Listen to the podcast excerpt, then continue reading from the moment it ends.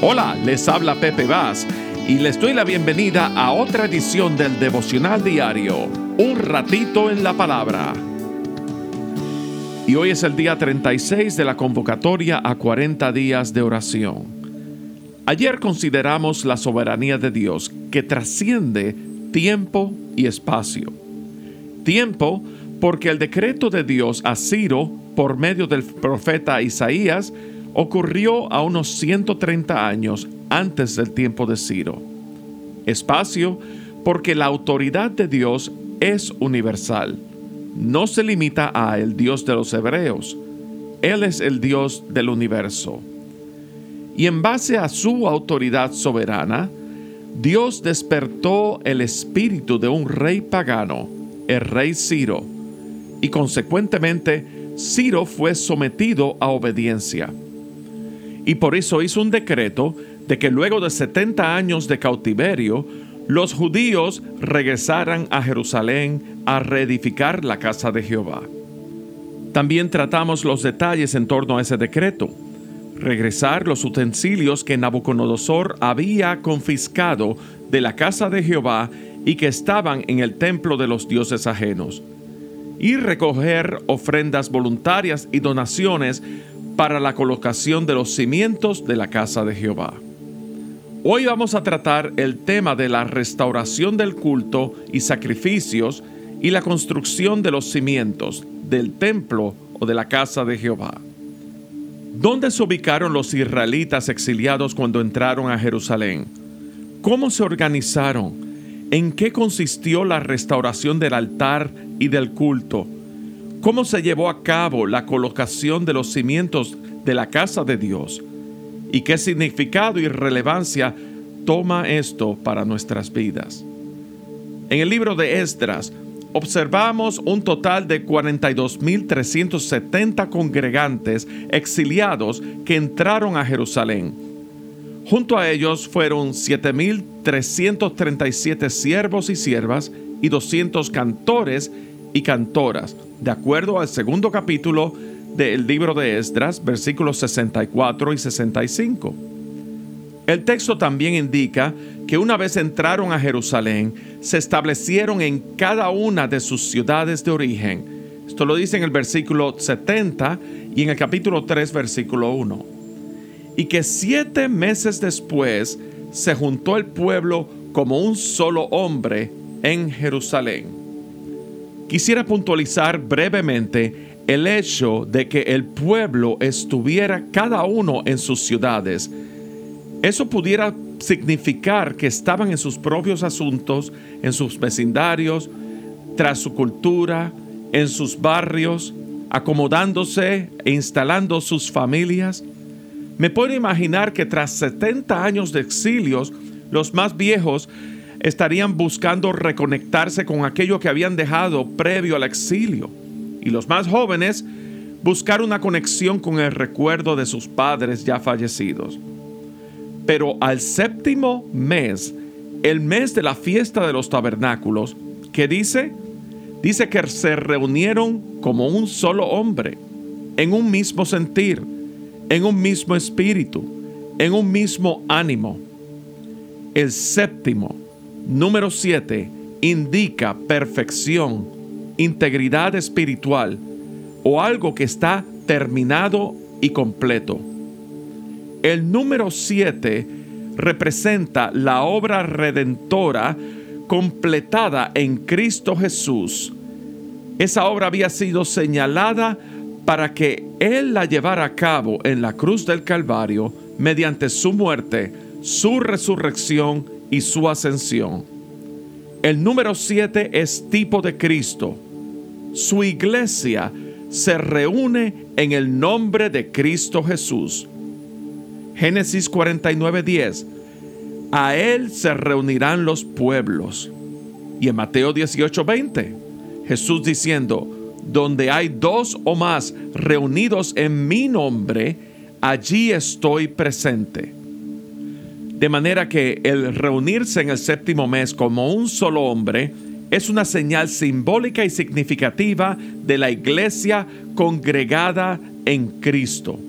Cristo Jesús, la perfección personificada, sin pecado, y en quien habita toda la plenitud de la deidad. Continuamos. En Esdras 3, los sacerdotes edificaron el altar para ofrecer holocaustos. Colocaron el altar sobre la base para evitar que fuese vandalizado. Ofrecían holocaustos en todo el tiempo, día y noche. Celebraron fiestas solemnes de los tabernáculos. Celebraron sacrificios espontáneos e hicieron ofrendas voluntarias a Jehová. En el versículo 6 dice, desde el primer día del mes séptimo comenzaron a ofrecer holocaustos a Jehová. Pero los cimientos del templo de Jehová no se habían echado todavía. Entonces, ¿qué hicieron? En el verso 7 dice que dieron dinero a los albañiles y carpinteros, dieron comida y bebida y aceite, y dieron madera de cedro del Líbano conforme a la voluntad de Ciro, rey de Persia.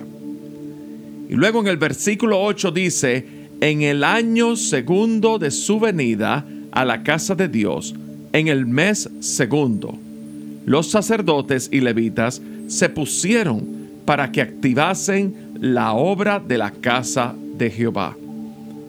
Regresamos a hablar del tiempo. ¿Cuándo fue que se restauró el altar y el culto?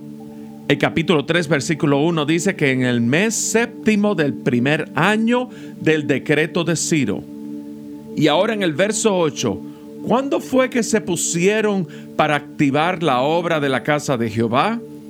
En el verso 8 dice, en el año segundo, o sea, en el año siguiente del decreto de Ciro. ¿En qué mes? En el segundo mes.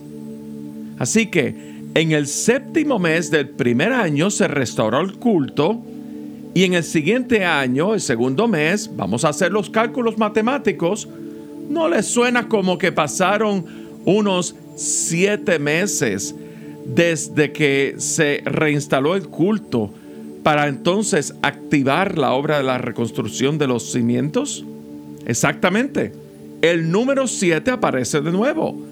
Esta vez, el número siete es el fundamento de los cimientos de la casa de Jehová. A ver, ¿qué le dijo Pedro a Jesús en el Nuevo Testamento? Tú eres el Cristo, el Hijo del Dios viviente. Y Jesús le respondió, Bienaventurado eres Pedro, porque no te lo reveló carne ni sangre, sino mi Padre que está en los cielos. Y a ti te digo, tú eres Pedro, que significa una piedrecita bien pequeña. Y sobre esta roca, sobre esta revelación, de que Cristo es el Hijo del Dios viviente, ¿qué es lo que Jesús va a hacer? Estableceré mi iglesia sobre el principio de que Cristo es el Hijo del Dios viviente. Lo primero fue reunidos en Cristo y lo segundo ahora es fundamentados en Cristo. De nuevo, todo esto como tipo y sombra del cumplimiento en Cristo Jesús mediante su encarnación. Y ahora que hemos establecido estas bases, continuamos con unos detalles bien significativos. El verso 10. Los sacerdotes estaban vestidos con ropas sacerdotales y tocando trompeta. Y los hijos de Asaf con címbalos para alabar a Jehová. Y leemos directamente en los versos del 11 al 13. Y cantaban, alabando y dando gracias a Jehová y diciendo, porque Él es bueno, porque para siempre es su misericordia sobre Israel. Y todo el pueblo aclamaba con gran júbilo, alabando a Jehová, porque se echaban los cimientos de la casa de Jehová. Y muchos de los sacerdotes, de los de levitas y de los jefes de las casas paternas, ancianos, que habían visto la casa primera, viendo echar los cimientos de esta casa, lloraban en alta voz, mientras muchos otros daban grandes gritos de alegría. Y no podían distinguir el pueblo, el clamor de los gritos de alegría de la voz del lloro, porque clamaba el pueblo con gran júbilo y se oía el ruido hasta de lejos. Había júbilo, había lloro, había gritos de alegría, porque los cimientos estaban echados. ¿Dónde se encuentran esos cimientos de la casa de Jehová? El Salmo 87 nos dice, su cimiento está en el monte santo. Ama Jehová las puertas de Sión más que todas las moradas de Jacob. Cosas gloriosas se han dicho de ti, ciudad de Dios. Esos cimientos están en el monte santo, el monte de Sión, la ciudad santa, el pueblo santo, a los que allí han nacido o están inscritos y han sido declarados santos, según Isaías 4:3. El lugar del cual se describe como fuente de gozo espiritual, Salmo 46, 4. El lugar donde las alabanzas serán dadas a Dios. Verso 2. Ama Jehová las puertas de Sión más que todas las moradas de Jacob. Ese es el lugar de habitación de Dios, su lugar de morada, en donde se reúne con su pueblo y recibe sus honores.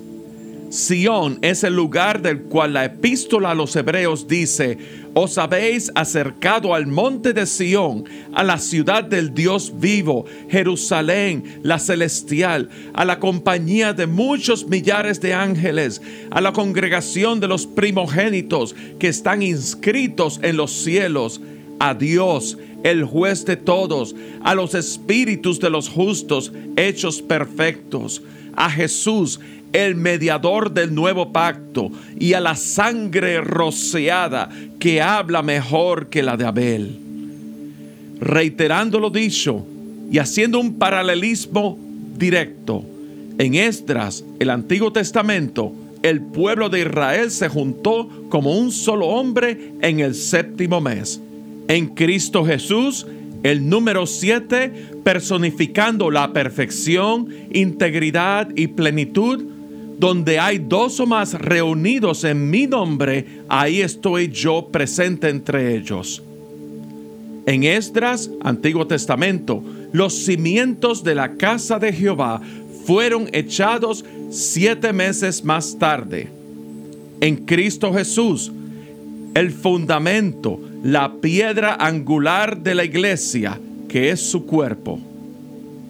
Los cimientos establecidos en Sión, el monte santo, ciudad de Dios, donde se ofrecen sacrificios de alabanza y los que allí han nacido son llamados santos. Y en Cristo Jesús tenemos la principal piedra del ángulo, escogida y preciosa, y el que creyere no será avergonzado. Padre, te damos gracias por mostrarnos directamente a tu Hijo Jesús en el Antiguo Testamento. Te pedimos que podamos atesorar la realidad de la revelación de Jesús como el Cristo, el Hijo del Dios viviente, fundamento de tu iglesia, y que tu amada iglesia esté cimentada en tu gloria misma, expresada en cánticos de alabanza y adoración. Que podamos apreciar el hecho de que es en tu nombre que tu pueblo se reúne en un solo sentir para rendirte culto de adoración. Gracias porque tú lo has hecho vida en nosotros por medio de Cristo Jesús, en cuyo nombre oramos. Amén. Y eso es todo amigos por el día de hoy. Le damos gracias por habernos escuchado y les invitamos a que me sigan en las redes sociales de Facebook, Twitter, Instagram y que se suscriban a este podcast en Apple Podcasts, Spotify y en YouTube y lo compartan con sus amigos para que nuestra audiencia siga creciendo y muchos reciban el mensaje de salvación por medio de Cristo Jesús. Que Dios les bendiga. Será hasta mañana en otra edición de Un ratito en la palabra.